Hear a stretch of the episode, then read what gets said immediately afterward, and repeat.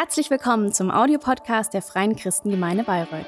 Wir freuen uns, dass du dieses Angebot nutzt und wünschen dir viel Freude beim Hören der nachfolgenden Predigt.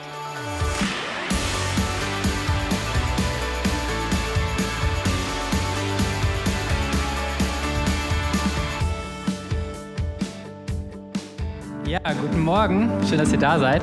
Ja, wir starten heute in eine neue Predigtserie. Und zwar wollen wir uns ein Buch aus der Bibel etwas genauer anschauen.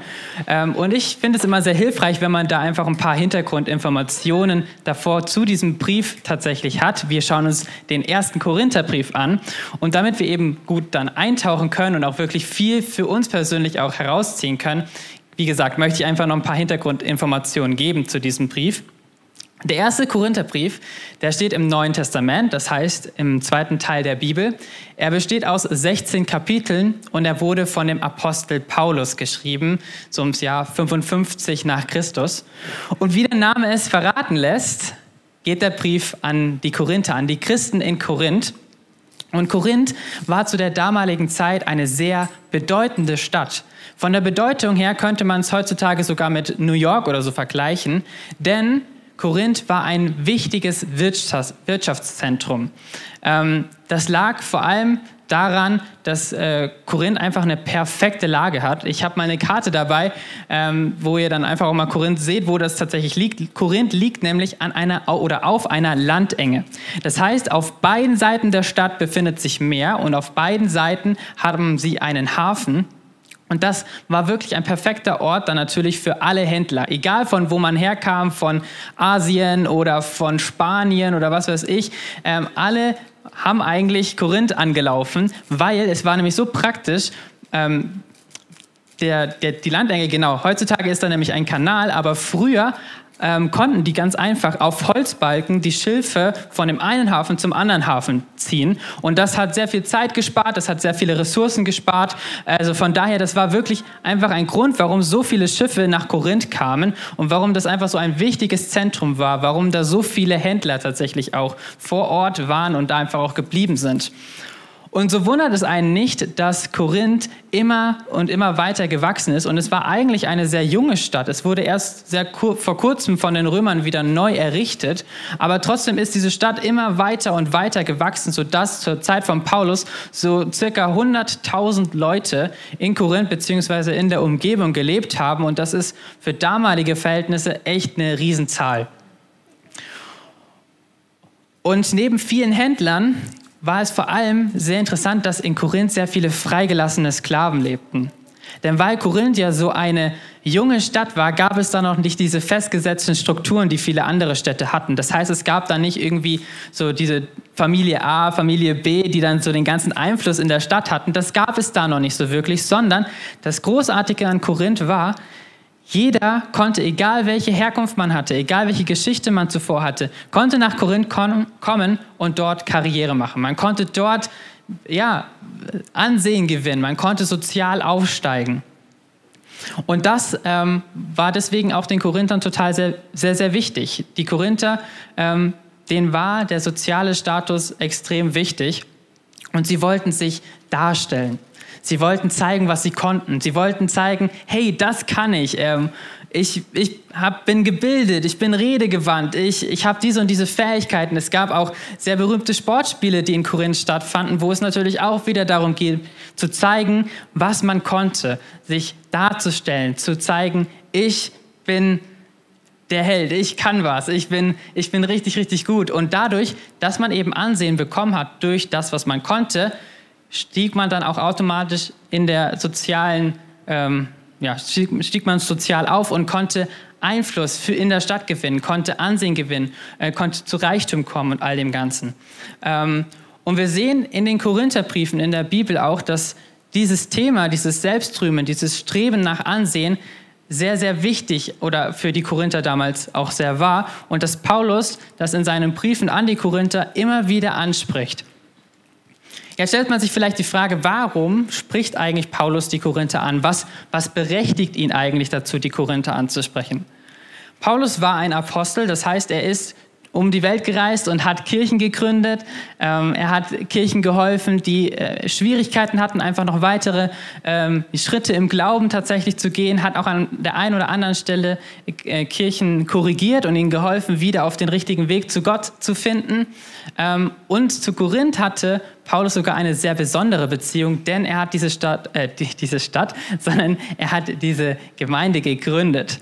Er hat die Gemeinde in Korinth gegründet, das können wir auch in der Bibel nachlesen, in Apostelgeschichte 19.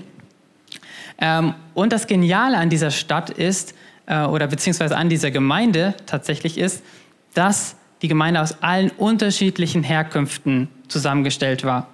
Ähm, es gab sehr viele ehemalige Juden, also Judenchristen. Es gab aber genauso sehr viele Heidenchristen, das heißt Leute, die zuvor nicht an Gott geglaubt haben, sondern an irgendwelche anderen Götter. Dann gab es sehr viele einflussreiche Menschen, aber genauso gab es auch sehr, sehr viele, die eher einen niedrigeren Sozialstatus hatten. Und das ist aber so ein geniales Zeichen, ähm, dass jeder, egal welche Herkunft man hat, ähm, Teil dieser Gemeinde sein konnte. Ähm, dass, dort eine Gemeinde entstehen konnte, weil der Glaube an Jesus Christus verbindet und das total egal ist, welche Herkunft die Leute haben. Und Paulus hat, wie gesagt, die Gemeinde in Korinth dort gegründet und er blieb dann noch eineinhalb Jahre, bevor er dann weitergereist ist, um noch weitere Kirchen zu gründen. Aber er blieb immer in Kontakt mit den Korinthern. Durch Boten, die hin und her gesandt wurden, aber auch durch Briefe, die man sich hin und her schrieb. Und so erfuhr er natürlich auch immer einige Dinge ähm, über Korinth und auch erfuhr er dann einige Dinge, die ihn dann dazu brachten, auch den ersten Korintherbrief zu schreiben.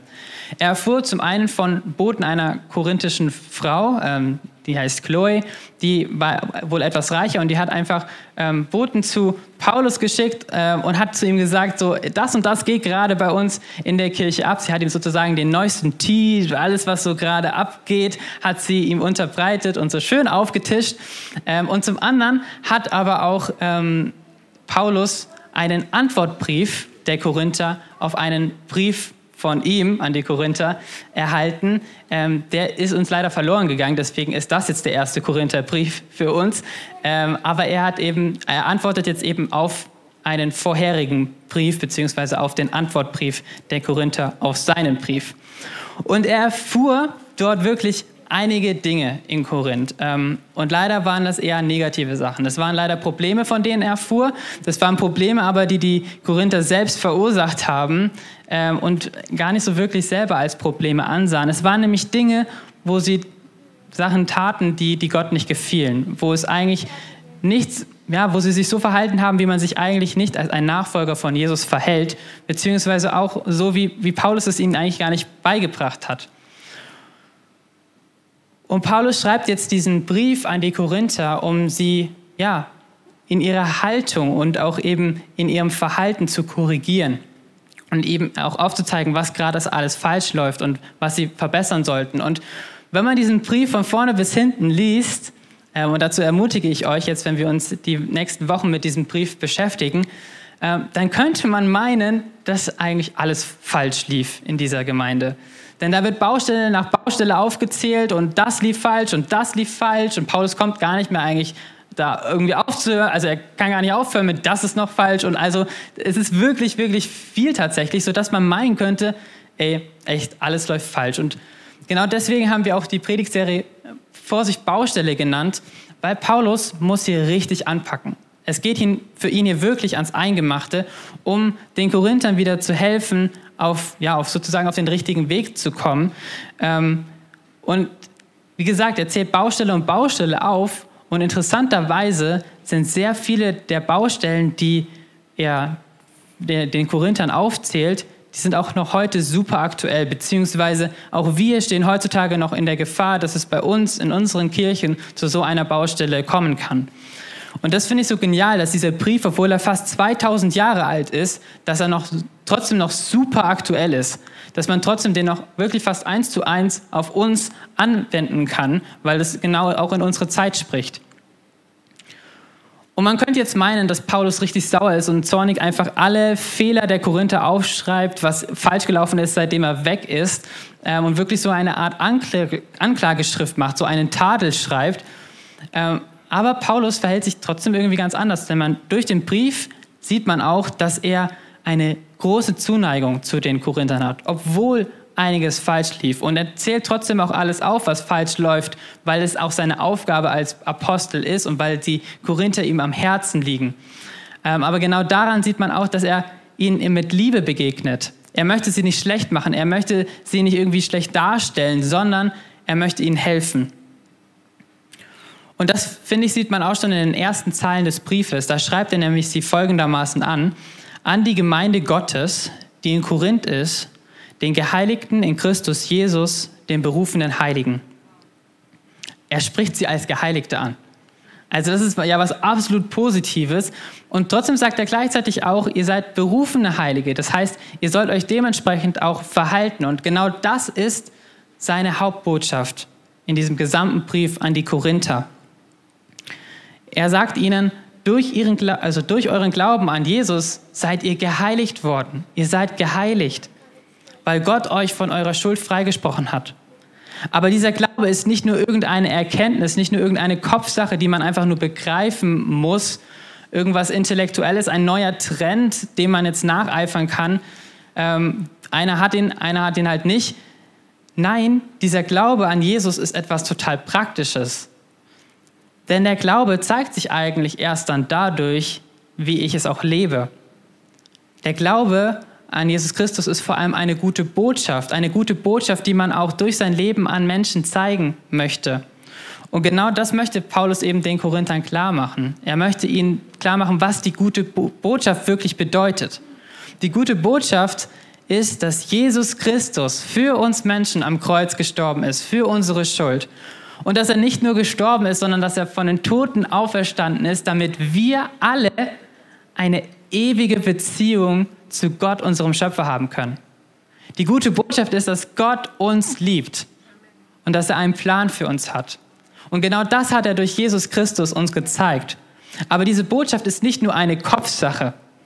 Es ist nicht nur etwas, was man einfach nur verstehen muss, sondern diese Botschaft soll vor allem auch durch unser Leben sichtbar werden. Wir selber sollen eigentlich durch unser Leben Verkündiger dieser guten Botschaft werden. Diese Botschaft soll lebendig werden. Aber genau das lief ja jetzt eben bei den Korinthern falsch, denn sie waren eher schlechte Verkündiger. Sie haben eben nicht die gute Botschaft verkündigt, sondern was etwas anderes. Sie haben zwar doch irgendwie dran geglaubt, aber ihr Leben, so wie sie gelebt haben, hat das nicht, äh, ja, war nicht, war nicht dasselbe wie das, was sie geglaubt haben. Und Paulus berichtet jetzt, also spricht jede einzelne Baustelle der Korinther an in diesem Brief, alles, was, was falsch lief. Aber das Geniale ist, er lässt es nicht einfach nur bei der Baustelle, sondern er hat auch immer eine Antwort. Er hat auch immer ein, ein Werkzeug sozusagen. Er hat einen ganzen Werkzeugkasten, den er mitnimmt. Denn eigentlich sagt er die ganze Zeit oder auf jedes Problem hat er eigentlich immer dieselbe Antwort. Diesel, dasselbe Werkzeug, das, denselben Werkzeugkasten. Und zwar ist eigentlich das, was die Korinther vor allem hören müssen, ist, lebe die gute Botschaft von Jesus. Lebe die gute Botschaft von Jesus. Und das ist sozusagen der Werkzeugkasten. Und aus diesem Werkzeugkasten, was das genau bedeutet für die einzelnen Baustellen, hat er verschiedene Werkzeuge, die er dann da anwenden kann für die einzelnen Probleme. Aber dieser Werkzeugkasten ist eigentlich das. Lebe die gute Botschaft von Jesus. Was das genau heißt jetzt, und besonders jetzt auch für das erste Problem, das er in den ersten vier äh, Kapiteln anspricht, das möchte ich mit euch einfach mal anschauen. Er schreibt am Anfang von diesem Abschnitt, Geschwister, im Namen von Jesus Christus, unserem Herrn, fordere ich euch alle auf, eins zu sein. Redet so, dass eure Worte euch nicht gegeneinander aufbringen und lasst es nicht zu Spaltungen unter euch kommen. Seid vielmehr ganz auf dasselbe Ziel ausgerichtet und haltet in völliger Übereinstimmung zusammen. Warum sage ich das? Von Chloes Leuten habe ich erfahren, dass es Streitigkeiten unter euch gibt, liebe Geschwister. Ihr wisst, was ich meine. Einer von euch sagt, ich bin Anhänger von Paulus, ein anderer, ich von Apollos, wieder ein anderer, ich von Petrus und noch ein anderer, ich von Christus. Hier lesen wir von dem ersten Problem der Korinther. Und das waren Spaltungen, das waren Streitereien. Denn in Korinth und über die Zeit in Korinth kamen immer wieder neue Lehrer. Nach Paulus kam mal Apollos, der den ähm, Korinthern geholfen hat, weitere Schritte im Glauben zu gehen. Und dann war wohl auch noch für eine Zeit lang Petrus vor Ort in der, in der Gemeinde. Er wird auch an manchen Stellen Kephas genannt. Ähm, oder zumindest haben sie von Petrus gehört und der hat sie irgendwie begeistert. Und dann fingen aber die Korinther irgendwie an zu meinen, dass sie jetzt eine Art Schüler der einzelnen Lehrer seien. Also wie gesagt, manche sagten, sie seien die Schüler von Paulus, andere von Apollos, andere von Petrus und andere von Jesus. Aber dadurch grenzten sie sich voneinander ab. Denn was sie auch damit aussagten, waren, dass nur, nur dem Lehrer, dem sie folgten, das ist sozusagen der richtige Lehrer. Ähm, und die Konsequenz ist ja, dass sie damit auch aussagten, dass, die, dass dem, dem Lehrer, dem die anderen folgen, das ist nicht der richtige Lehrer, beziehungsweise äh, da ist eine, eine, Abstufung. Also wir folgen dem richtigen Lehrer und ihr halt einem, der halt nicht ganz so gut ist. Und dadurch aber entstanden ja ähm, solche Grenzen und dass da irgendwie auch Streit und Anfeindungen entstanden. Ich glaube, das kann sich jeder sehr gut vorstellen, wenn dir jemand sagt, hey, du folgst dem falschen Lehrer und du bist eigentlich total ja, überzeugt davon. Aber Paulus sieht tatsächlich hinter diesen Streitereien, hinter diesen Spaltungen noch ein viel größeres Problem. Und das spricht er in den Versen 29 bis 31 an. Da sagt er, denn niemand soll gegenüber Gott mit vermeintlichen Vorzügen prahlen können. Ist es bei euch nicht genauso, dass ihr mit Jesus Christus verbunden seid? Verdankt ihr nicht euch selbst, sondern Gott? Er hat in Jesus Christus seine Weisheit sichtbar werden lassen, eine Weisheit, die uns zugute kommt. Denn Christus ist unsere Gerechtigkeit. Durch Christus gehören wir zu Gottes heiligen Volk. Und durch Christus sind wir erlöst. Wenn also, um es mit den Worten der Schrift zu sagen, jemand auf etwas stolz sein will, soll er auf den Herrn stolz sein. Also die Korinther folgten bestimmten Lehrern, weil sie eben meinten, jetzt haben sie es verstanden, jetzt sind sie auf dem richtigen intellektuellen Trend dabei. Sie haben es begriffen, andere halt leider noch nicht. Ähm, und das Problem davon war aber schlichtweg Stolz, Überheblichkeit. Denn wie auch anfangs gesagt, war es in Korinth halt schon irgendwie üblich, dass man sich darstellen wollte, dass man zeigen wollte, wie toll man ist. Ähm, und das kam halt jetzt so langsam auch irgendwie in die Gemeinde in Korinth rein, dass Leute anfingen zu sagen, ach, eigentlich ist ja nur das, was wir glauben, richtig. Und haben sich dann damit, haben damit geprahlt, haben gezeigt, oh wow, wir haben das Richtige, ihr leider noch nicht. Und diese, dieses Prahlen war wirklich ein, ein Nationalsport eigentlich schon in Korinth. Denn ja, jeder wollte irgendwie, wie gesagt, er wollte Ansehen haben und das versuchten sie jetzt eben auch in der Gemeinde zu bekommen.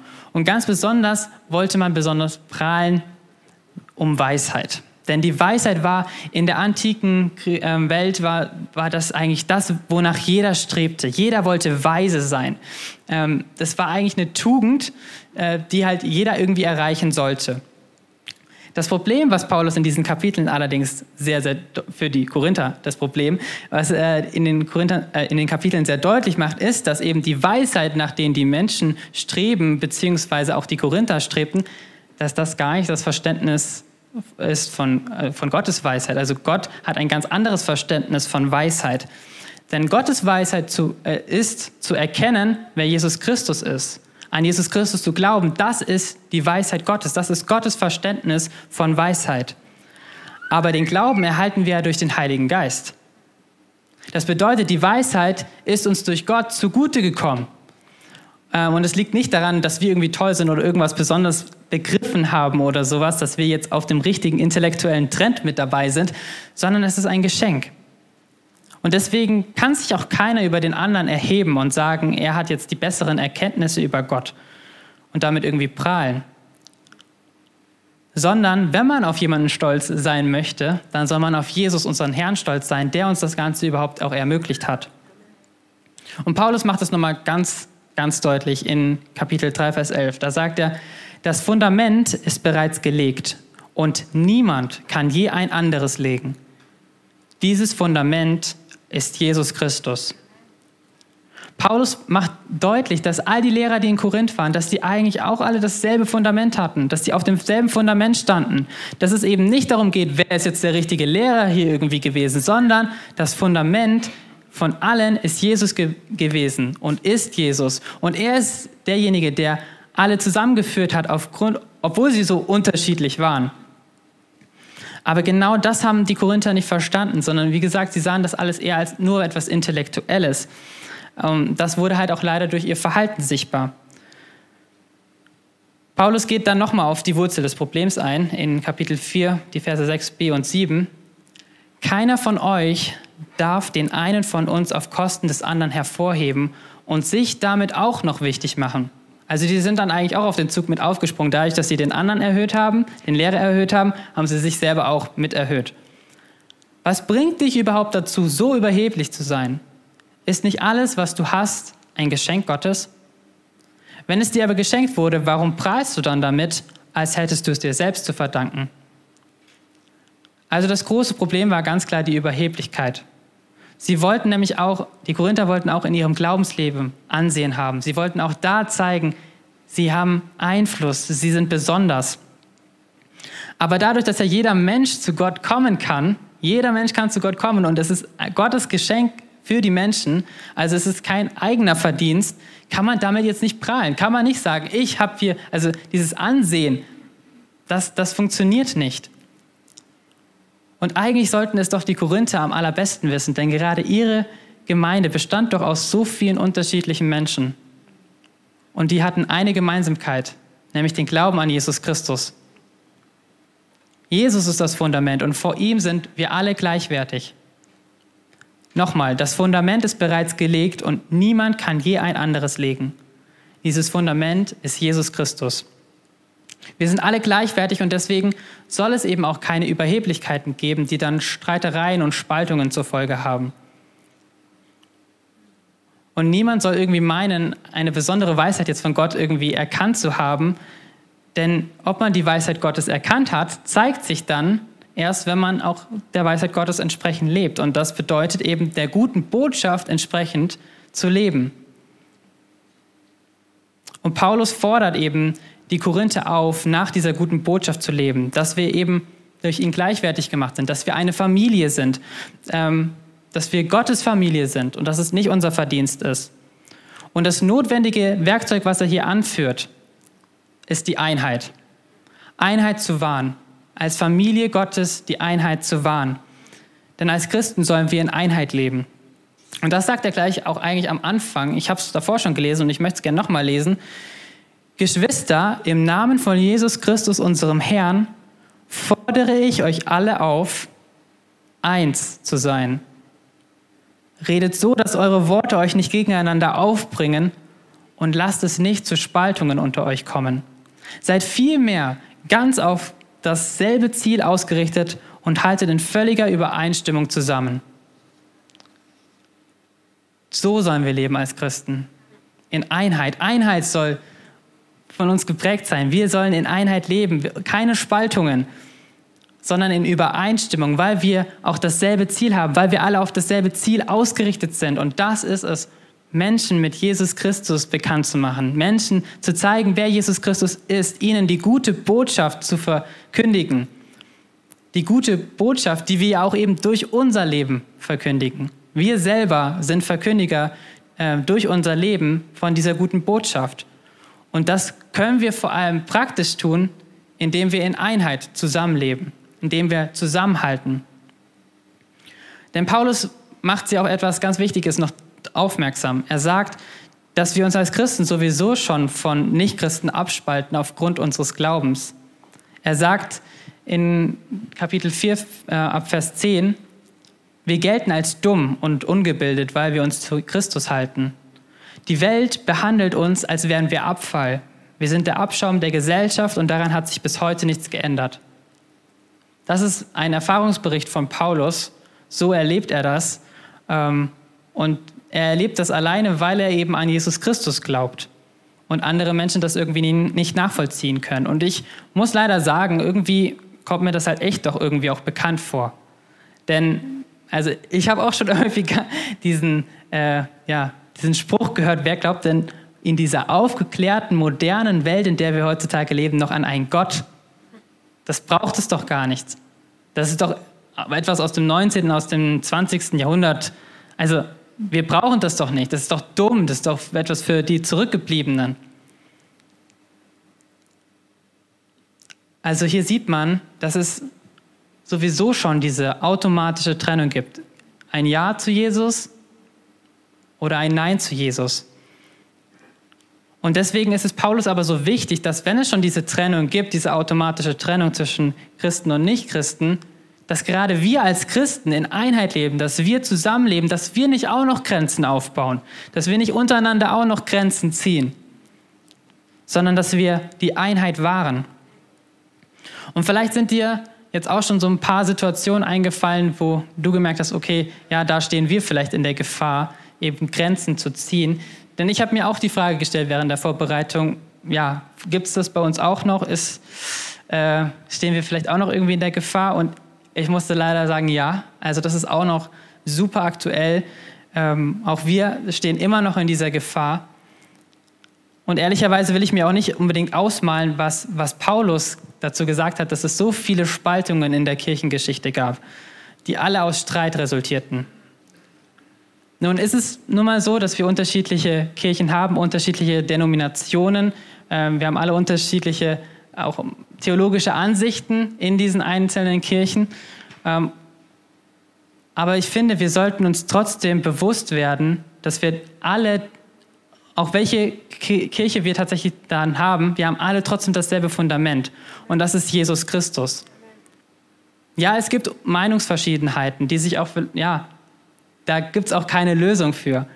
Aber trotzdem ist es so wichtig, dass wir uns nicht über andere erheben und sagen, wir haben es begriffen, weil so steht es in der Bibel. Das sagen nur leider die auch über uns bei anderen Stellen. Also da gibt es so viele Meinungsverschiedenheiten und da können wir so schnell Grenzen ziehen. Und das haben wir leider so oft getan. Und deswegen finde ich, sollten wir lernen, als, dass wir als gesamte Christenheit trotzdem einander respektieren, dass wir trotzdem einander als Familie ansehen, dass wir trotzdem dasselbe Fundament haben und das ist Jesus Christus. Ja, Jesus Christus ist eigentlich der einzige Grund, der eben zu einer Trennung führen kann. Also eigentlich eine automatische Trennung gibt es ja eben, wenn man eben an Jesus Christus glaubt oder eben nicht an Jesus Christus glaubt. Aber der Rest ist alles auf, auf Jesus aufgebaut, auf seinem Fundament. Und wenn das schon so für die allgemeine Christenheit gibt, gilt, wie, wie viel wichtiger ist es dann auch noch für uns als Kirche, als hier vor Ort, als FCG? Wie wichtig ist es, dass wir in Einheit leben, dass wir zusammenhalten, dass uns bewusst wird, wir sind eine Familie. Gott hat uns alle zu einer Familie gemacht. Und dass wir zusammenhalten und dass wir diese Einheit wahren. Und dass sie wirklich eine wichtige Priorität von uns als Kirche wird. Denn wir sind alle eine Familie. Wir sind eine Familie. Und egal welchen Hintergrund man hat, man kann zu Gott kommen. Jeder kann zu Gott kommen. Und Jesus ist der, der uns miteinander verbindet, trotz unserer Unterschiedlichkeiten. Also lasst uns als Christen zusammenhalten. Und dass wir uns auch mehr wieder als Familie auch sehen, als Gruppe. Und nicht nur jeder für sich selbst lebt, sein, selber sein, seinen Glauben lebt. Wir, wir leben heutzutage in einer sehr individualistischen Gesellschaft und haben es manchmal verlernt, auch in den Gruppen tatsächlich zu leben. Aber wir sind eine Familie. Und das bedeutet, dass wir auch zusammenhalten, dass wir in Einheit leben und dass wir füreinander da sind, dass wir einander annehmen, trotz unserer Unterschiedlichkeiten. Und wie in jeder Familie gibt es auch bei uns natürlich mal Meinungsverschiedenheiten. Das ist ganz normal. Aber gefährlich wird es dann bei diesen Meinungsverschiedenheiten, wenn wir anfangen, überheblich zu werden, wenn wir sagen, das, was ich sage, das alleine ist richtig. Ähm, und uns dadurch irgendwie abgrenzen und die anderen abstufen und ihnen sagen, ihr, ihr habt es noch nicht ganz verstanden. Sondern es ist einfach so wichtig, dass wir eben nicht diese Grenzen aufbauen, sondern dass wir eben entsprechend der guten Botschaft von Jesus leben. Und das sind eben nicht Grenzen, sondern die gute Botschaft von Jesus fordert uns zur Einheit auf, in Einheit zu leben, die Einheit zu wahren. Und die Einheit sollte wirklich diese wichtige Priorität für uns sein, dass uns dieser Gedanke an Einheit auch dazu bringt, dass wir vielleicht bei der ein oder anderen Meinungsverschiedenheit nicht unbedingt sofort jetzt versuchen, die andere Person total ja, wegzudiskutieren, sondern dass wir vielleicht auch mal sagen, okay, du hast eine andere Meinung, ich habe eine andere Meinung, aber wir sind trotzdem eine Familie, weil wir trotzdem auf demselben Fundament stehen. Wir stehen auf demselben Fundament und ich kann die Person trotzdem annehmen, weil ich weiß, diese Person ist von Gott, von Jesus geliebt. Sie ist sein Kind, genauso wie ich es bin. Wir haben alle Unterschiede.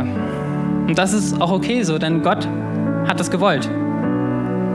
Aber gerade dadurch, durch diese Tatsache, kann auch jeder zu Gott kommen. Und genau das ist doch die gute Botschaft. Jeder kann zu Gott kommen. Jesus macht jedem Menschen dieses Angebot, Teil seiner Familie zu werden.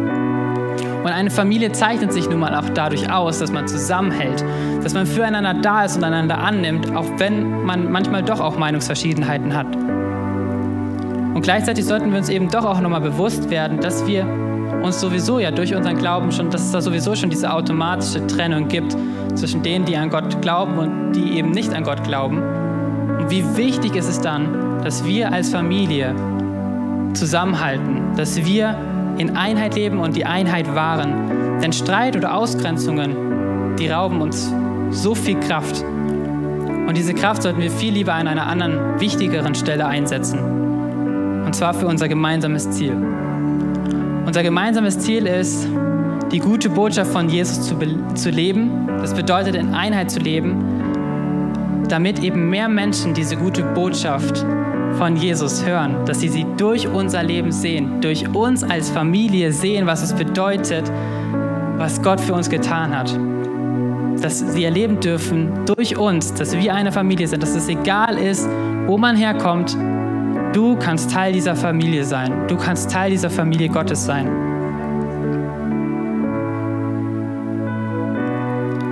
Ich möchte euch bitten, alle aufzustehen.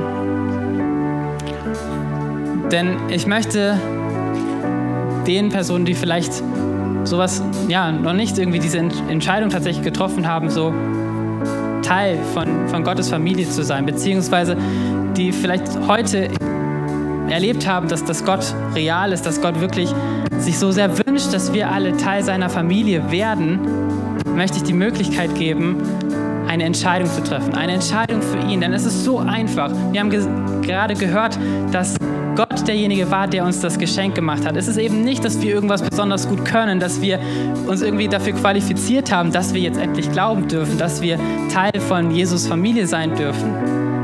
Nein, Gott hat schon alles getan und das Einzige, was er sich von uns wünscht, ist, dass wir Teil seiner Familie werden. Es ist egal, welche Herkünfte man hat. Und deswegen möchte ich dich bitten, dass wir zusammen einfach einen, eine Atmosphäre irgendwie schaffen, dass jeder vor, für sich vor Gott einfach treten kann. Und dafür finde ich es immer gut, wenn man die Augen schließt, weil, es, weil man das ganz andere einfach ein bisschen ausblenden kann.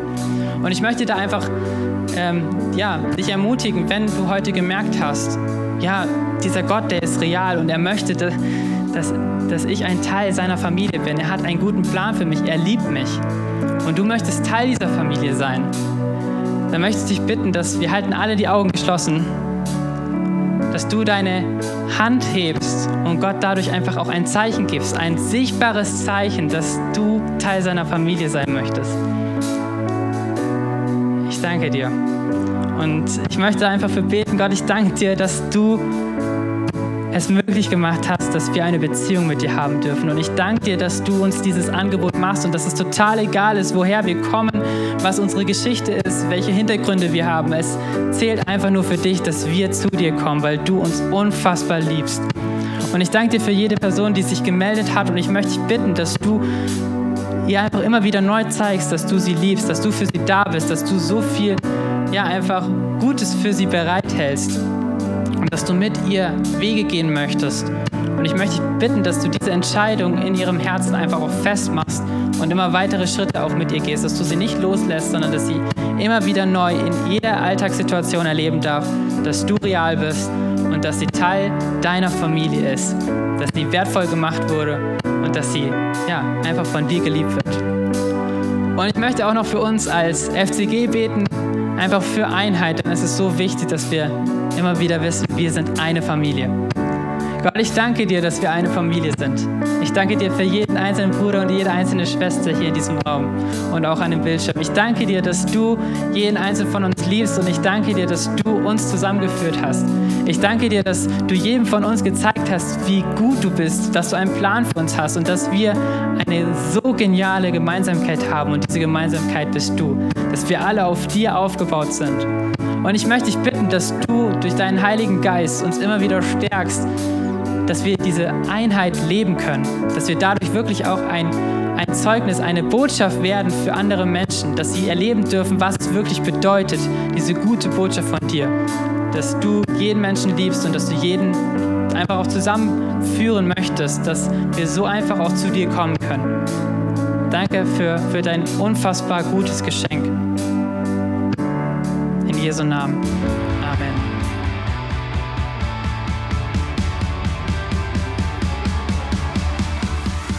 Hat dir die Predigt gefallen? Gerne kannst du sie mit Freunden teilen oder uns einen kurzen Kommentar hinterlassen. Noch mehr würden wir uns aber freuen, dich persönlich kennenzulernen. Du bist herzlich eingeladen, einen unserer Gottesdienste am Sonntag zu besuchen. Alle Infos findest du unter www.fcg-bayreuth.de. Dort kannst du uns auch eine persönliche Nachricht schreiben, wenn du mehr über ein Leben mit Jesus erfahren möchtest oder andere Fragen zum christlichen Glauben hast. Bis zum nächsten Mal. Ade!